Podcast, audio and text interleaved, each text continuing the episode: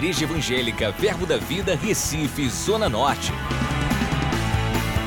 Você vai ouvir agora uma mensagem da Palavra de Deus que vai impactar sua vida. Abra seu coração e seja abençoado. Aleluia! Deus é bom? Ele tem sido bom para você pessoalmente? Você tem tido experiências com Ele, da sua bondade? Amém. Glória a Deus. Só me ajustar aqui tecnologicamente falando. Glória. Aleluia. Primeiro de tudo, eu queria agradecer a você, porque eu soube já na livraria o sucesso que foi a venda do livro de oração, né? Você já, já percebeu que ele acabou, né? Então, isso para mim é uma resposta da igreja para aquilo que a gente tem falado, daquilo que a gente tem se preparado. E creio que Deus quer que nós aprendamos mais e mais a respeito de oração nesse ano, porque eu creio num ano diferente, meu irmão. Eu creio no ano de colheitas, eu creio no ano de bonança, eu creio no ano onde coisas vão acontecer de maneira fácil, porque a gente aprendeu que com a força do nosso braço a gente não consegue fazer mas a gente, por meio da oração e de se render a quem Ele é e aquilo que Ele tem, as coisas vão acontecer de alguma maneira. E eu, eu, sei que tem pessoas que já ficaram sem o livro e a gente vai fazer novo pedido desse livro, já vai chegar. E se você ainda não pegou, pegue lá, aprenda mais a arte da oração eu acredito que vai ser um assunto pertinente na nossa vida nesses dias. Outra coisa que eu preciso dizer é: deixa dessa mania de achar que esse tempo, essa época, é uma época opressiva para a igreja. Né? Não dá essa moral, não. É dá essa ah, festa da carne, não sei o quê, todo mundo aí, está se acabando, é tudo. É, papai, quando deixou de se acabar? Você já parou para pensar? Algum dia deixou de se acabar? Não, está se acabando. E sabe por que não se acaba? 100%? Você é o que? O sal. Você é o sal da terra. Só não acaba porque a igreja está aqui, meu irmão. Se a igreja não tivesse aqui, já tinha se acabado tudo. Então tudo está no processo de corrupção há muito tempo, só porque agora eles fazem isso mais às claras, não quer dizer que ah, é uma época opressa. Não, meu irmão. Você é o sal da terra e você também é outra coisa. O quê? a luz do mundo. Em Mateus 5, no verso 15, fala que não se acende um candeeiro, não se acende nada para deixar embaixo da mesa. E alguns pensam que isso é para você não ser um agente secreto de Jesus, para você poder falar que você é crente. Olha, você não pode nascer de novo e ficar escondido na mesa, você tem que subir. Não, meu irmão, é porque quando a coisa começa a brilhar, ela precisa ser promovida e ser colocada no alto. Você percebe? Não é uma dica para você não ser um agente secreto de Jeová e para você ficar falando todo mundo que você é crente. Não. Significa que quando você começa a brilhar, vão lhe promover, vão lhe colocar no lugar alto, porque você precisa brilhar em meio às trevas. Paulo, dá para correr lá? Eu quero fazer um experimento para a gente acabar com esse negócio de ficar com medo com essa época, porque o diabo está aqui. Ai meu Deus, porque a festa estão exaltando nós não, eu, eu, acredito que tem alguma coisa errada com o som, está começando a, a eu penso que já estão corrigindo, mas é só dar aquele isso, porque está dando um retornozinho não legal aqui. Mas enfim, fica aquele negócio, parece que é a igrejazinha, a oprimidazinha, a coitadinha da igreja, a bichinha da igreja. Eu tenho uma raiva tão grande disso. Uma raiva tão grande. Sabe por quê, meu irmão? Porque não condiz com a realidade da igreja. Se você foi chamado para ser luz, trevas tem que fugir. Vocês participam de um experimento comigo? Vamos fazer um experimento? Por favor, Paulo, pode ir. Proceder. Não, não se preocupa, nada deu errado. Todo mundo pensa assim, coitado de Edgley, alguma coisa deu errada na mídia. Percebe que o que é que está reinando aqui? Escuridão. Eu posso dizer que isso é trevas? Sim, é, Para mim está escuro. Alguém consegue ler alguma coisa na sua Bíblia que não seja um iPad? Não, né? Então tem trevas, ok? Por favor, Paulo.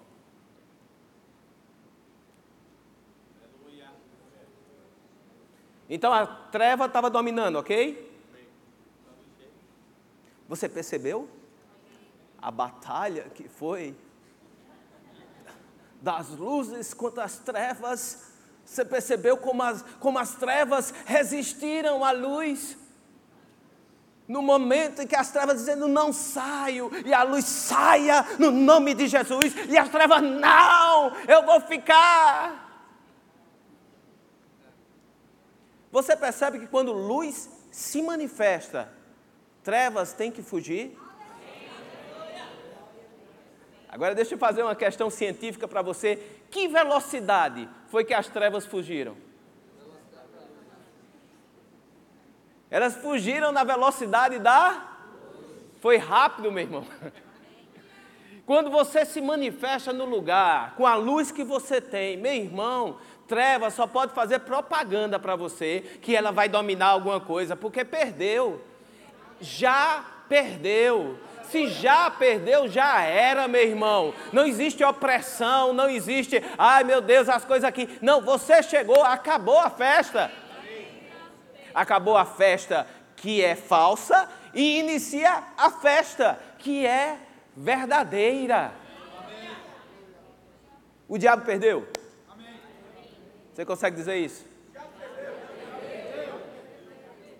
Mas o diabo não perdeu para você porque você é bonito, ele perdeu para Jesus.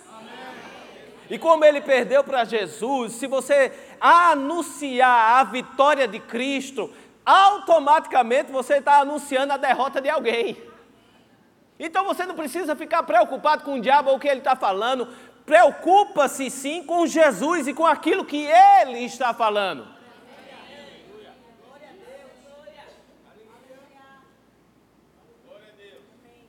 Fale o que Jesus fala. Fale o que Jesus fala. Eu queria estabelecer alguns parâmetros hoje, e hoje a gente vai aprender mais sobre o que é o sobrenatural para a igreja, amém? Mateus capítulo 14, no verso 23. Eu quero só dar um, um contraponto aqui, para você entender onde a gente está. Primeiro, Mateus é o livro mais profético dos evangelhos. Quando você vai falar sobre escatologia, Mateus é uma peça central para você entender o aspecto escatológico, porque é um livro extremamente profético. Então, tudo ali está organizado para mostrar a glória e a soberania de Jesus, como ele foi rejeitado e como ele ressuscitou e ressuscitou para reinar. Amém? Então, nesse processo de construção, aqui no verso 13, ele já está trabalhando a aceitação que deveria haver de Israel como ele, o Messias, e Israel já está começando a negar. O que é que isso quer dizer? Quer dizer que já aconteceu milagre pra caramba ali para trás. Ok? Todos os milagres grandes que você lembra já aconteceram a essa altura do campeonato, ok? Já foi ressuscitado menino, já teve gente curada, já teve mulher que tocou na orla da veste dele e foi curada, já teve cura no deserto. No, por sinal, aqui, exatamente antes daqui, eles estão dentro de um contexto que é, João João Batista ele é morto, decapitado. Jesus escuta a respeito disso, se retira por um momento só para pensar sobre aquilo. A multidão sabe que ele está no deserto sozinho, corre para lá, ele vendo a multidão, ele se compadece dela, porque ela estava doente, e ele começa a atender a multidão, curando todos. Chega um momento que fica muito tarde, os meninos chegam para ele, os meninos são os discípulos, o menino chega para ele e diz: Vamos dispensar a multidão, porque está ficando tarde, é deserto e não tem o que comer. E Jesus olha para os meninos e diz: Alimenta vocês eles. E ele diz: Como poderíamos? Não temos dinheiro para isso, não temos aqui senão três pães e dois peixinhos, cinco pães e dois peixinhos. E Jesus traz para cá. E ele alimenta cinco mil homens, fora mulheres e crianças, com aquilo. Amém? Tem milagre suficiente? Ele dispensa os discípulos, manda eles ir para o barco para passar para o outro lado e diz: Vão na frente, que eu vou ficar aqui orando. Eu gosto das obediências, às vezes, dos discípulos, porque a gente não vê nenhum questionando, mas tu vai como? Se a gente já está indo no barco, como é que tu vai depois? Vão-se embora no barco. E começa o texto que a gente quer, ok? Verso 23. E despedidas as multidões, subiu ao monte a fim de quê? Tudo parte com oração, meu irmão. Diga, todo começo, está baseado, fundamentado estabelecido na oração? Agora, uma oração pessoal, uma oração não é uma oração tipo daquela do momento que você faz por causa da circunstância, mas a oração é um tipo de comunhão com Deus que você faz constante sempre na sua vida. É um desejo interno de estar conectado com Deus. Naquele momento, Jesus foi fazer o que sempre fazia. Ele se retirou para um lugar só, a fim de orar. Em caindo a tarde, lá estava ele só. Entretanto, o barco já estava longe, muitos estádios de terra, açoitado pelas ondas, porque o vento era contrário. Na quarta vigília da noite, Jesus foi ter com eles, basicamente, que eu acho básico, né? Andando por sobre o mar. Mecanismo básico de locomoção, andar. Onde ele estava andando é que era um pouco incomum, mas ele foi andando por sobre o mar. Vendo, e os discípulos, ao verem, verso 26, ao verem andando sobre as águas, ficaram aterrados e exclamaram: É um fantasma! E tomados de medo, gritaram. Verso 27. Mas Jesus imediatamente lhes disse: Tende bom ânimo, sou eu, não tem mais. Vamos parar aqui, a gente vai voltar, ok? Presta atenção. Espetacular, fora do comum, inusitado. Não me entenda mal, como fala um grande pregador, ele diz o seguinte: Deus é o Deus do, do comum, do normal, do, do, do, do, do que acontece todo dia. Deus é Deus, mas também Deus é Deus do incomum, do inusitado do extraordinário e do espetacular. Meu irmão, a gente não corre atrás do espetacular, mas o espetacular deveria acontecer muito mais do que a gente queria, ou que a gente pensava. O espetacular, ele precisa ser algo que está associado à sua vida. Não é algo que você corre atrás, mas é algo que corre atrás de você. Onde você chegar, tem que ter espetacular e fora de comum, meu irmão. Por quê? Porque você é espetacular e fora do comum. Quando eles olharam aquilo, o espetacular e o fora do comum, qual é a primeira reação de uma pessoa que vê o fora do comum? Tentar familiarizar aquilo. Tudo a gente quer colocar dentro de uma explicação que a gente é familiar. E a primeira coisa que eles falam, mesmo olhando o extraordinário, o espetacular, é colocar dentro de um contexto familiar, que é as, as, as histórias que todo mundo escuta, escuta a respeito de fantasma. Fantasma hoje não é tão mais na moda, não. Ninguém tem mais medo de fantasma por causa de filme. A gente cresce assistindo filme de terror, essas coisas aí. Crescemos nisso daqui. Não, não deveríamos, mas crescemos assistindo nisso e a gente não tem mais medo dessas coisas. Meio que virou normal. A gente não tem, não assusta mais essas histórias. Mas tem umas coisinhas que a gente coloca, a tal da coincidência. Já ouviu falar sobre isso? Acontece algo espetacular na sua vida, mas você tende a colocar dentro do familiar. Não é coincidência e acontecer de qualquer maneira. Essa é uma maneira de você familiarizar aquilo que é espetacular. Mas você não para para pensar como era que era a sua vida antes do espetacular acontecer e quão impossível era o espetacular de acontecer. Mas depois que acontece, a gente tende a diminuir o milagre diminuir o espetacular e achar, não, é uma coincidência. Então, dentro daquele contexto do espetacular, eles se assustaram e disseram: é um fantasma. Coisas que eles conheciam como familiar. Até que Jesus se identifica no meio daquilo ali. O espetacular te aterroriza ou te deixa desconfortável até você identificar Jesus naquilo ali. Amém está aqui hoje, Wilson? Tá, tá. Amém não veio. Mas quantos aqui, quando vieram a primeira vez e viram alguma coisa estranha acontecer, você fez, epa, amém, dá uns, umas corridas daquela ali, que ele dá. Quantos aqui já trouxeram visitantes no dia que o pastor Humberto estava pregando, que ele fechou a Bíblia e disse: O Espírito Santo está mudando tudo. E você faz, meu Deus do céu, que não seja um culto do fogo e do poder. Porque meu visitante está aí, ele veio, de tanto trabalho de eu vir aqui. Que seja um culto daqueles bem explicadinho, bem bonitinho. A mais B, mais C, mais D, é igual a E. Que seja aquela coisa bem bonitinha. Aí não, é aquele culto do e profecia, e corre, e amém, corre, e vem para cá, e vem para lá, e dá, dá, dá, dá fogo, e você no final do culto chega e diz: ai meu Deus, meu convidado.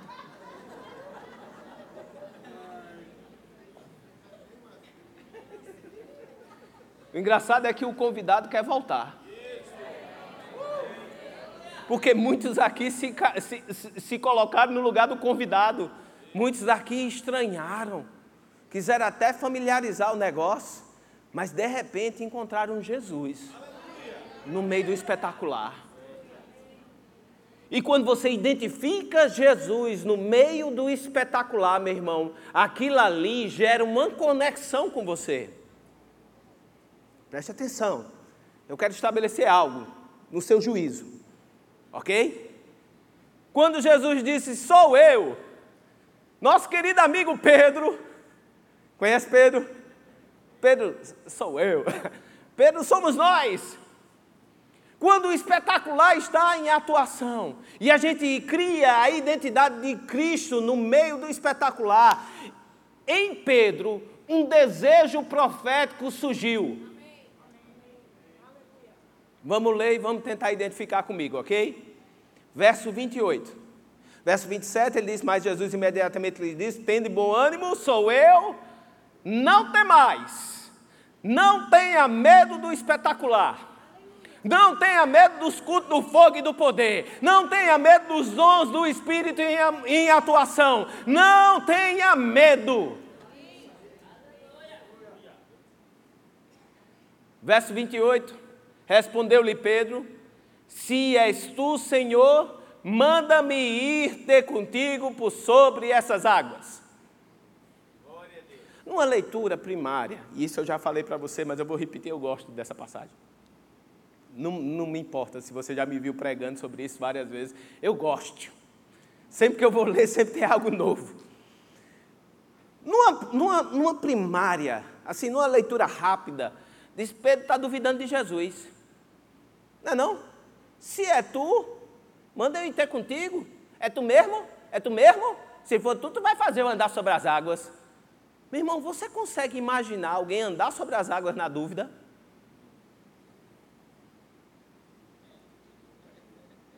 Não, por favor, me ajude.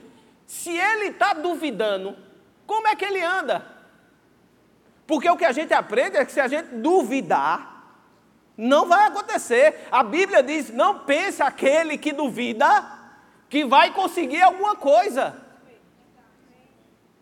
Isso não é duvidando de Jesus, mas é uma posição profética. Ele diz assim: Cristo, se você está, eu posso estar tá também. Se você faz, eu posso fazer também. Se você está aí, eu quero estar tá aí com você, porque é algo que opera em você vai operar em mim. Assim como Pedro profetizou lá na frente a respeito da identidade de Jesus, e Jesus fala: Não foi carne nem sangue, mas meu Pai que te revelou. Dessa mesma maneira, Pedro tem um insight celestial e diz: Se é você, Jesus, eu posso posso ir aí também.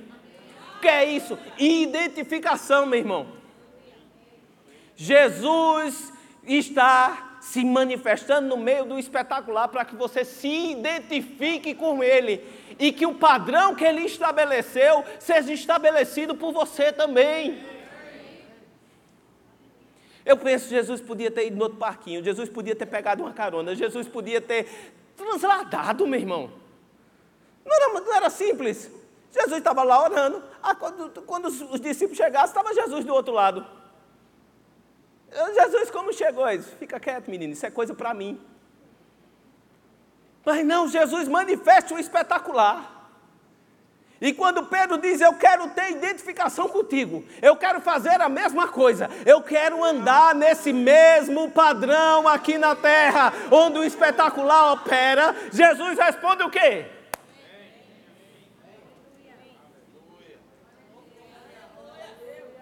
Meu irmão, eu acredito, e, e hoje eu tenho a oportunidade, vou matar ele de vergonha, de pela primeira vez, ter o meu filho aqui dentro, presente de maneira regular. Ele está ali, ele é adolescente agora. Oh! E os adolescentes estão aqui, ele já viu a mãe pregando quinta-feira. Né? Ele viu Vanessa pregando, por sinal, Vanessa, ele, ele disse que foi muito bom, ele aprovou. E hoje eu estou tendo a honra dele estar aqui junto comigo. Meu irmão, quando eu olho para esse guri assim e vejo ele crescendo, vejo ele querendo as coisas maiores, vejo ele aumentando, é um sorrisinho aqui no canto do lábio, eu faço.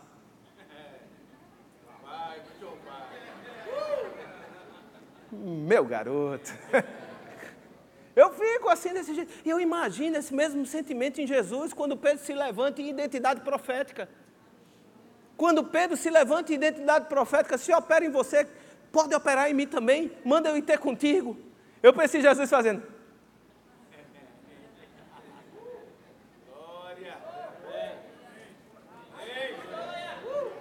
Pula, menino! Vamos embora! Vamos junto! Então, o padrão do espetacular é aprovado por Jesus de nós andarmos nesse mesmo padrão, não se conformando com as coisas desse mundo, mas estabelecendo algo novo, meu irmão. Esse mundo ele se, se especializa em querer te colocar para baixo, em colocar você no seu lugar. Essa é a especialidade do mundo. Quem tu pensa que tu és? O que é que tu pensa que está fazendo aqui? Está pensando o quê? Ele é especializado nisso aqui. Mas se você estiver dentro de um contexto o qual o mundo não tem poder, você vai estabelecer um novo padrão de andar nessa terra que faz com que o espetacular seja comum para você. Digo de novo, nós não estamos correndo atrás do espetacular dos pregadores. O espetacular deve ser uma coisa sua, pessoal, de vida. Todo dia. O que é que de espetacular vai acontecer hoje? O que de fora do comum vai acontecer? O que é inusitado que vai acontecer comigo hoje? E Jesus fala a palavra, ele diz: vem, e aquele vem para Pedro é rema. Diga rema. O rema é a palavra falada no contexto bíblico de Deus. Rema é a palavra falada de Deus, mas não qualquer palavra falada, é a palavra fresca, a palavra recém-falada. Toda Bíblia tem a capacidade, Bíblia, Logos, tem a capacidade de virar rema em você. Sabe aquele texto que você sempre leu? Você sempre leu, você cita ele de cor. Mas um dia você estava orando, ele veio no seu coração, você pegou sua Bíblia, folheou, abriu lá, leu, e aquilo acendeu de uma maneira diferente dentro de você. E você fez, vixe, parece que nunca li. Algo vira vida dentro de você e aquelas palavras começam a queimar. Isso é o rema se formando dentro de você. Tem momentos que Deus fala fresco, algo novo, algo que vai começar a operar na sua vida. E você recebe aquele rema. Pedro recebeu aquilo como rema, e aquilo foi verdade, ao ponto que não se fala dele titubeando, não se fala dele pensando, não se fala dele olhando para um lado ou para o outro, só fala o quê? Que ele pulou e andou. Lá em Lucas 1, a partir do verso 35, mas a gente vai ver o 37. O anjo aparece para Maria e começa a falar com ela. A primeira coisa que o anjo diz: sou muito favorecida. E o engraçado é a reação de Maria, muito favorecida. Um anjo aparece, diz para ela que é muito favorecida, e a Bíblia ressalta de dizer que ela ficou olhando para ele e diz: Hum, o que isso quer dizer? Não dessa maneira, mas a, a Bíblia diz que ela ficou pensativa a respeito do que seria aquela saudação. Como assim? Muito favorecida. E o anjo vai explicar, vai dizer que ela foi, dentre todas as mulheres da terra, agraciada em carregar Jesus no seu útero, de levar Jesus na sua barriga, de trazer a luz ao Filho de Deus. Mas é engraçado que você pode pensar aqui, o que é que ela é? Muito o quê? Mas num contexto social, ela está grávida sem, sem estar casada, o que é que estava trazendo para ela? Naturalmente. Problema? Peraí, irmão, como assim? O favor de Deus vai chacoalhar você, meu irmão vai chacoalhar com o seu estilo de vida, com o seu estilo social. Você não vai permanecer da mesma maneira quando o favor de Deus chegar sobre a sua vida, porque ele vem para te tirar dentro de um contexto natural. Aliás, se é algo que você pode fazer, Deus nem precisa lhe capacitar. Para que uma capacitação naquilo que você já pode fazer? A capacitação do céu só vem para fazer algo que você não pode fazer. E Deus vem comunicar com você: se levanta, bota a mão e cura. Deus não sugere. Deus fala para você, impõe as mãos. E o que? Curai os enfermos. Ah, não, Senhor, tu farás, Senhor, se for da tua vontade. Não, Ele está dizendo, é a minha vontade e eu quero que você faça. Uau! Não, não sei se sua cabeça rompe aí nesse negócio, porque Ele falou para você fazer. Ele não diz, farei através de ti, operarei através de ti. É lógico que tem o dom de operação de milagres do Espírito Santo através de você, isso é um dom do Espírito Santo, mas existe um mandamento de Deus sobre impor as mãos e curar os enfermos. Mas eu não consigo, exatamente. E é para isso que vem o favor dele, a graça dele, a capacitação dele para você fazer aquilo que você não pode. E o que é que eu preciso? Crer. O que é que eu preciso fazer? Pula do barco, menino. Mete o pezão sobre as águas e deixa a palavra te segurar.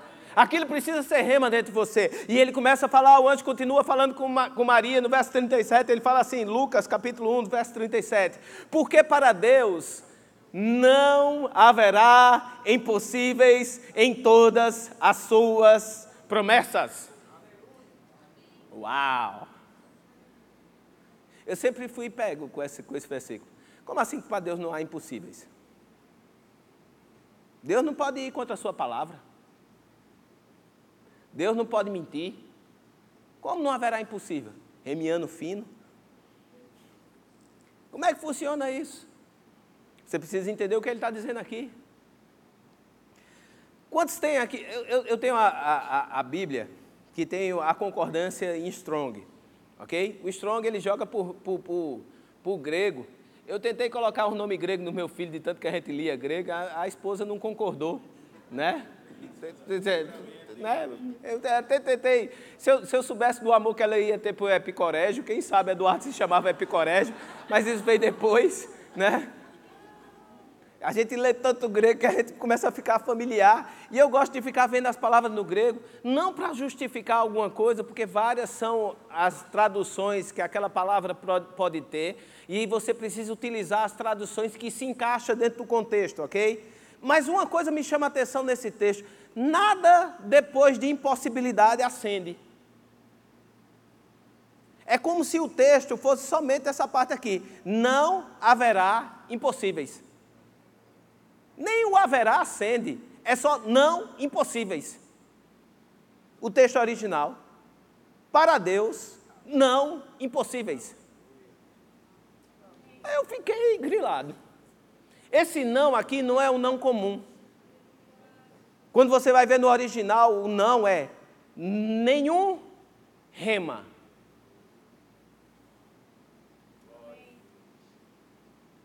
E o impossível aqui é habilidade. Não ter habilidades.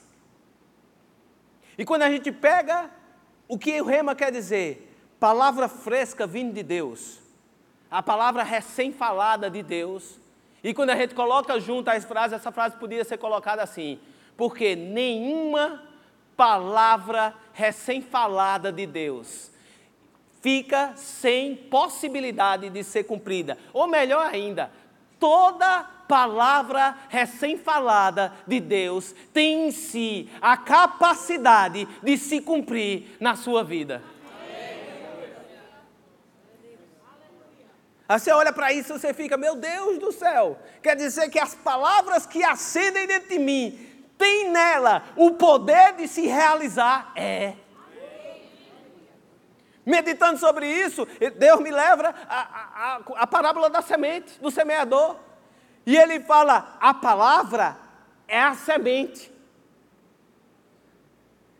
Ela precisa de quê? De um solo, que ela possa brotar e ela possa dar fruto? Quem é o solo? Sou eu?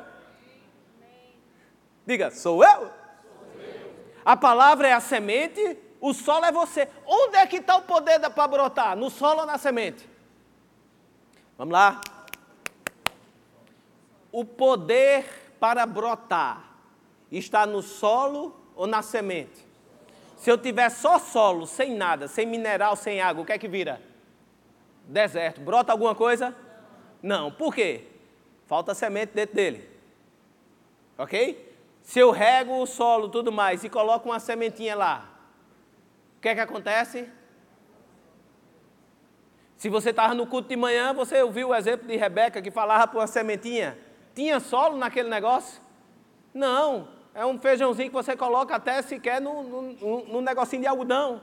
Só precisa regar. Onde está o poder de brotar? Na semente, meu irmão.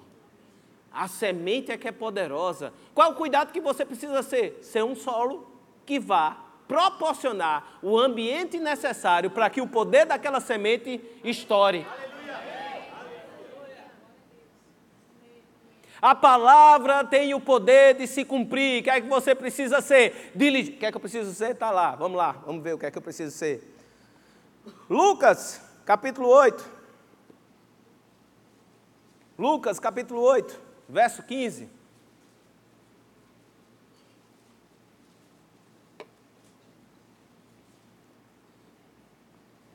O que é que eu preciso ser? A que caiu na porra terra são os que, tendo ouvido de bom e reto coração, retém a palavra. Esses frutificam com perseverança. Como é que você é um bom solo? escuta de bom, reto coração, agarra aquela palavra e não abre nem para um trem, meu irmão. Quando um rema chegar para você, segura aquela palavra e não abre. É igual o exemplo de, de Vanessa hoje de manhã, os ovos de Páscoa, naquela loja que a gente não vai repetir o nome dela. Porque ela já fez a propaganda de manhã. A loja que pendura os ovos de Páscoa, que é internacional. Está lá a loja, os ovos de Páscoa, ela diz: pega a palavra, meu irmão, pega a palavra, pega a palavra, não larga a palavra. Quando uma palavra se fizer rema para você, segura ela, agarra ela, persevera nela, não larga ela, fala ela, pensa ela, come ela, dorme nela, acorda nela, toma banho com ela, meu irmão, não larga. Quais são as palavras que são rema para a gente? A Bíblia fala que a palavra de Deus é rema, a palavra escrita pode se tornar um rema, a profecia pode se tornar rema para você. Uma palavra profética liberada, de repente acende dentro de você e você levanta e diz: Eu pego!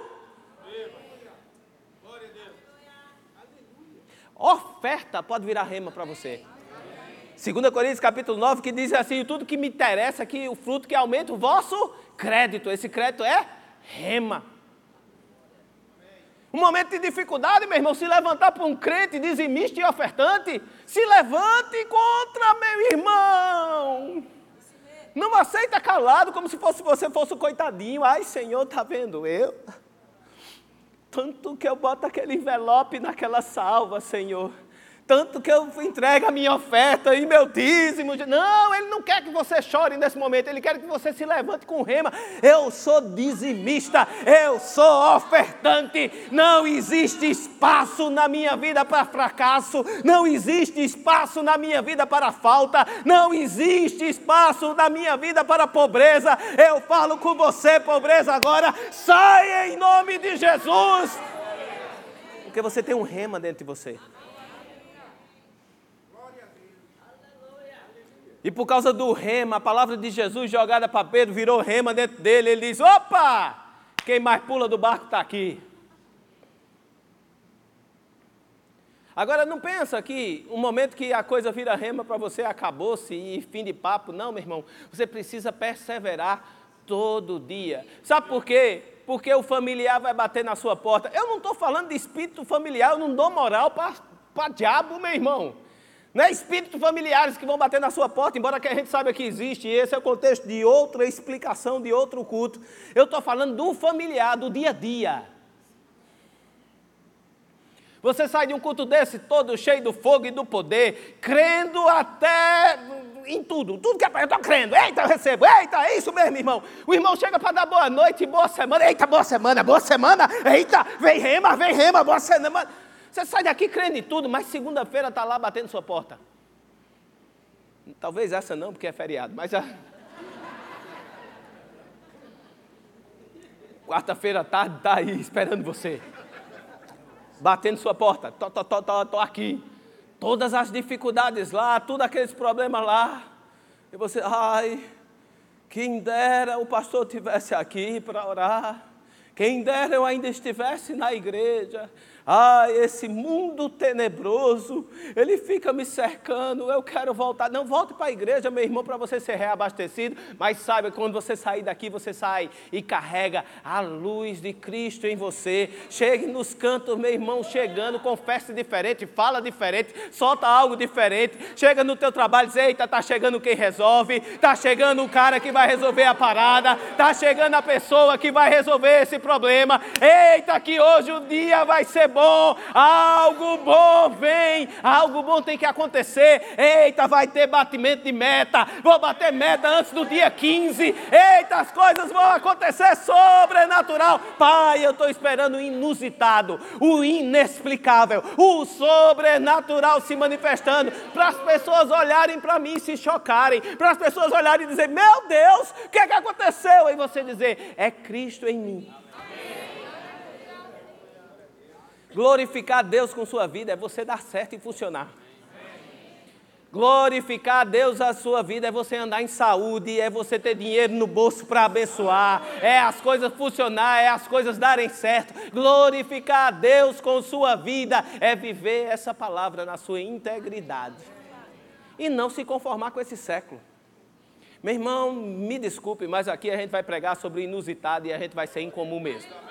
Me desculpe, a gente não vai fazer um evangelhozinho meio requentado para ficar em mais conformidade com a sociedade, com os tempos de hoje. E a gente não vai fazer ajeitadinho da palavra. A gente ora em língua, mas a gente ora em língua baixinho. Para não chocar. A gente ora em línguas, mas a gente é educado. Chorocodó. Chorocodó, chorocodó. A gente não vai fazer um evangelho meia boca para se adequar às coisas que tem no mundo. A gente vai viver essa palavra, meu irmão. E tudo começa com a base de oração. Aquilo que em oração a gente foi inspirado, meu irmão, a gente vai cair dentro e a gente vai fazer. E a gente não vai fazer só, porque a gente quer que você cresça junto. A gente não quer crescer sozinho e a gente vai tirar você da sua zona de conforto. Vou falar isso rindo para você me amar mais a gente vai mexer com você, a gente vai cutucar você, você vai ser cercado de tudo que é lado, com essa palavra, sendo estimulado, instigado a crescer, a sair do lugar, a não ficar do mesmo jeito, a avançar. Me desculpe, mas a gente vai fazer isso. Quer ser pastoreado? Se prepare para ser cutucado porque a gente vai cutucar. Eu, eu, eu, gosto de explicar a respeito de, de, vara e a respeito de cajado, e a gente teve explicações maravilhosas, maravilhosas no seminário de verão, mas não pensa que o cajado é confortável, não, meu irmão. A vara é para o lobo, lobo. Lembra? Salmos? A sua vara e o seu cajado me consolam, ok? A vara é para dar na cabeça do lobo, a gente dá sem dó mesmo, ok? O cajado é para a ovelha, Aí alguns querem dizer que o cajado é confortável, coisa linda de Jeová. É não. Quando você está ali, aí você olhou para um canto ali, viu aquela moitinha verdinha, aquela coisa linda, e disse: Ai meu Deus, uma moitinha verdinha, titotó, titotó. Os mais velhos vão entender. Aí você vai, aí você vai para a moitinha lá, para comer a moitinha, mas eu sei que aquela moitinha ali tem algo perigoso lá. Aí vai cajado no pescocinho da ovelha e dá uma puxadinha de volta. Se é confortável? É não fazer o que quer e vir para um aconselhamento, doido para dizer assim, só dizer aleluia, glória a Deus, avança irmão, e levar uma boa, uma, não diz sim ou não, a gente não vai dizer o que você fazer, mas levar uma boa surra de Bíblia, porque de Bíblia a gente vai falar, e você sair murcho daqui pensando que estava arrasando, mas quando comparou com a Bíblia não era também assim, isso é confortável? É não, querido, mas vai salvar a sua vida. A gente vai cutucar você com cajado mesmo. A gente vai estimular você a crescer. A gente vai bater em você para você sair do lugar. A gente vai fazer as coisas acontecer. Tic, tic, tic, tic. Bora, bora, bora, bora, bora, bora, bora. Chegou o tempo de crescer. Vamos, avança, avança, avança, avança. Mas, pastor, eu já vim desse negócio. Tem esse outro agora. Vamos, mas você passou esse. Agora tem esse outro. Mas eu não vou ter folga. Não, vai ter folga não. A gente só tem folga quando a gente for para o céu, meu irmão. E nem no céu a gente tem folga, porque vai ter muito trabalho para fazer lá. Mas a gente vai crescer e avançar. Para que existe igreja, meu irmão? Para o quê? Para promover pessoas, para ficar no púlpito? Não, a igreja existe por você. É para você, meu irmão. Mas a gente não vai deixar você no mesmo lugar.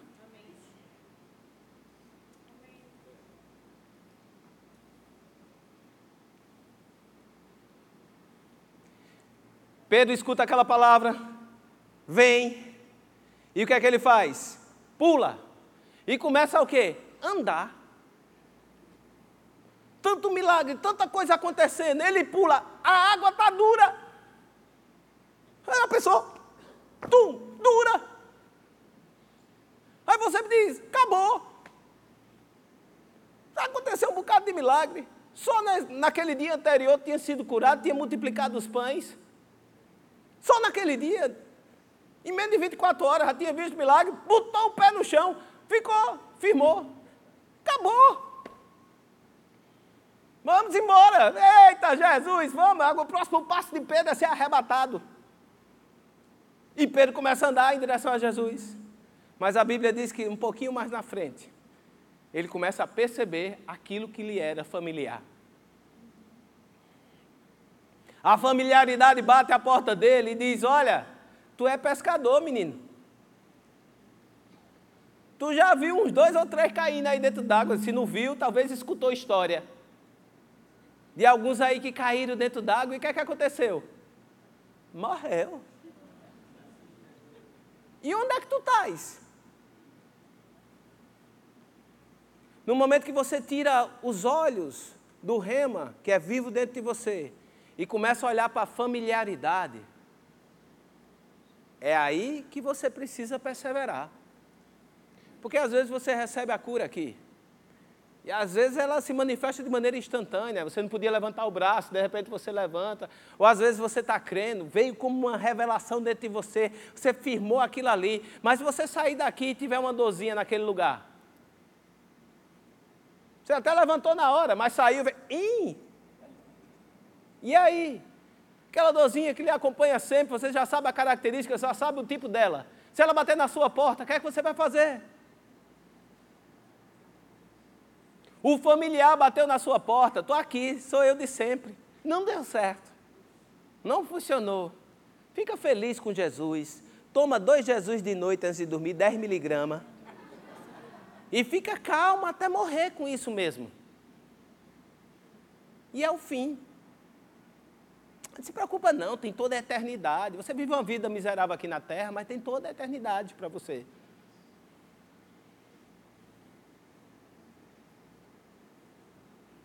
Quando o familiar bateu em Pedro e ele começou a afundar, a Bíblia diz que ele falou para Jesus: Jesus, me salva, me socorre. E Jesus estava a um braço de distância dele. Ele levanta Pedro e diz: Vamos embora, menino, vamos para o barco. Não diz que ele vem nos braços, diz que caminharam juntos. De volta para o barco. Mas ele fala um negócio para Jesus que deve ser aquilo que permeia a nossa vida. Menino, por que duvidaste?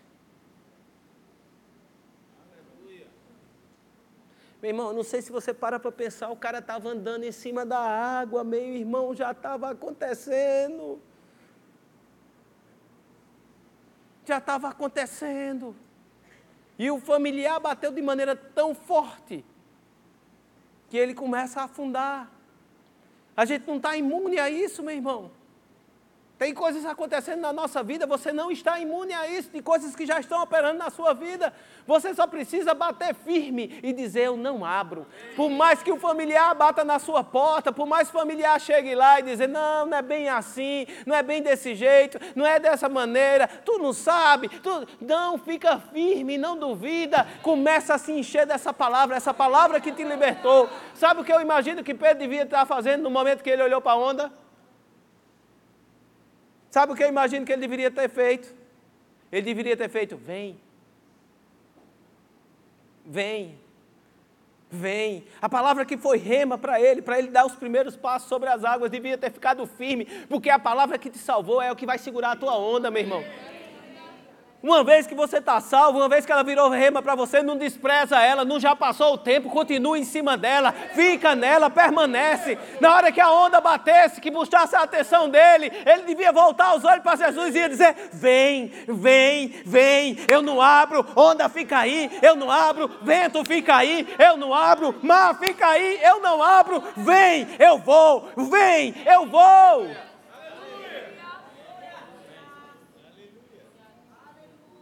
Existe uma necessidade de perseverar, meu irmão. Entenda que perseverar significa que algo vai se levantar contrário. Tem coisas que vão se levantar contrária, tem coisas que vão querer chamar a sua atenção, vão, tem coisas que vão querer te colocar para baixo, tem coisas que vão te querer parar, mas não abre nem para um trem.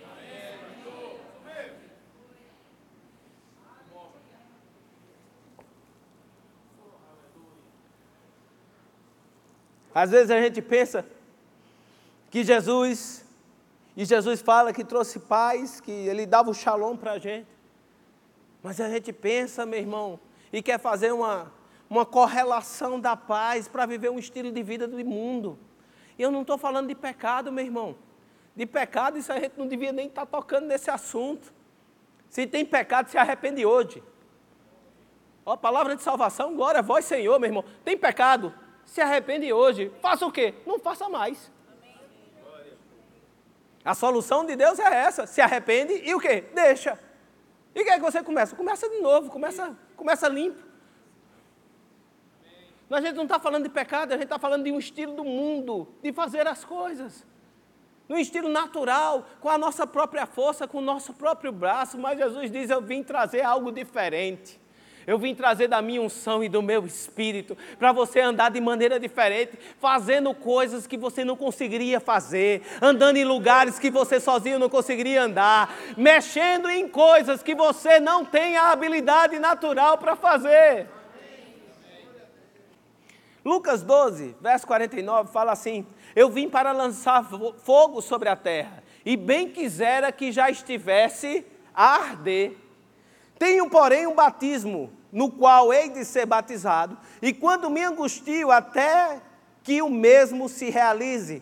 Supondes que vim para dar paz à terra? Não, eu vulo afirmo, antes divisão. Olha só que coisa esquisita.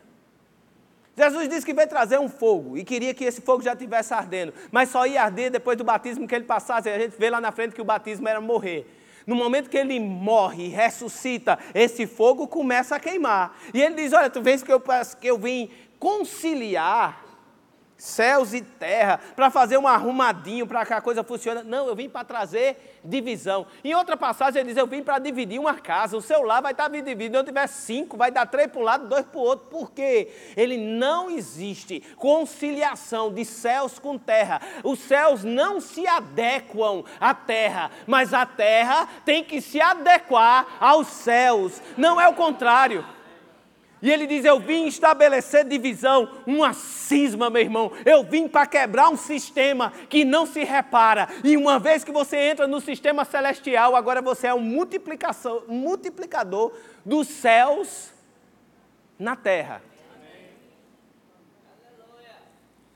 Você aguenta mais um versículo? Amém. Vou chamar o grupo de louvor para você se alegrar e pensar que está acabando. Amém? Grupo de música, pode subir. Mateus, capítulo 16. Mateus capítulo 16, Deus, Jesus começa a falar sobre a igreja, sobre a maneira de proceder de Pedro, Pedro sempre ele. Jesus pergunta aos discípulos quem pensa que eu sou. O pastor Humberto nos ensinou sobre isso num culto desse daí. E pela revelação, Pedro diz: Tu és o Cristo, o Filho do Deus vivo pela revelação do céu, ele tem essa, essa, esse, esse rema vindo dele. E Jesus disse: Não foi carne nem sangue que te revelou, mas meu Pai que está nos céus. E ele diz: Por esse tipo de procedimento eu vou estabelecer a minha igreja, tendo que revelações dos céus. E olha só o que ele fala no verso 19: Ele diz: Dar-te-ei as chaves do reino dos céus. E quando ele está falando isso, ele não está falando que Pedro vai ser o porteiro do céu. Ele está dizendo que nesse padrão que eu vou estabelecer a igreja, a igreja vai ter acesso. Glória a Deus.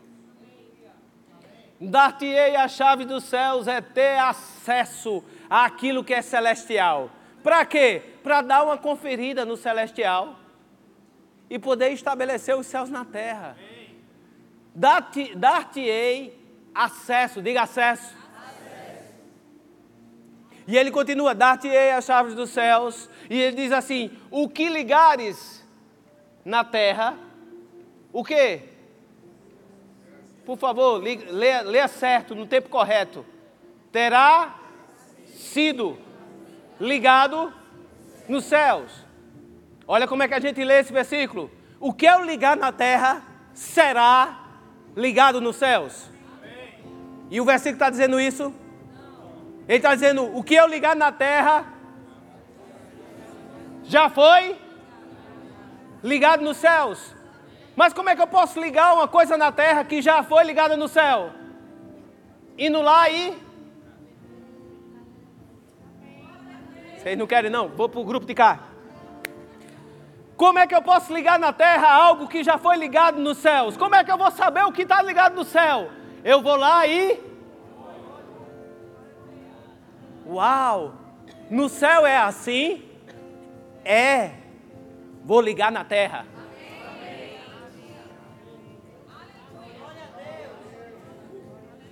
Como é que eu tenho acesso, meu irmão, àquilo que é celestial? Diga, orando. É, no momento de oração vai vir palavras dentro do seu coração direto do trono do Pai, porque o Espírito Santo, não satisfeito em ficar na superficialidade, ele mergulha no coração de Deus e traz à tona os planos, os propósitos de Deus para a sua vida. Você vai ser como Jesus, como Jesus estabeleceu, ele diz: Eu não vim para fazer a minha vontade, mas eu vim fazer a vontade daquele que me enviou. Eu vim e faço as coisas que eu faço, porque eu vi o Pai fazer. Mas, pastor, existe uma situação na minha vida, algo apareceu agora, e eu não sei o que fazer. Ótimo! Esse é o primeiro passo. Não saber o que fazer. Qual é o segundo passo? Procurar para saber como lá em cima é feito.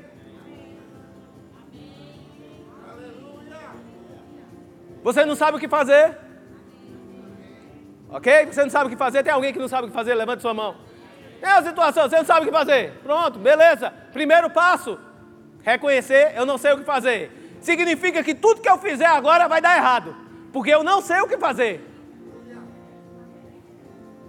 Esse mesmo homem de Deus, eu estava vendo ele, ele disse que teve uma vez que um, um cara morreu perto de, de, uma ovelha dele. E eles tiraram aquela, aquele cara, jogaram, e a primeira coisa que fizeram foi jogar água. Por quê? Porque no momento de não saber o que fazer, a gente faz qualquer coisa, por mais besta que seja, desde que não faça nada mal. Antes de orar, jogaram água nele. Para quê? Não sei. Não saber o que fazer é momento de parar. Para o quê? Não fazer besteira.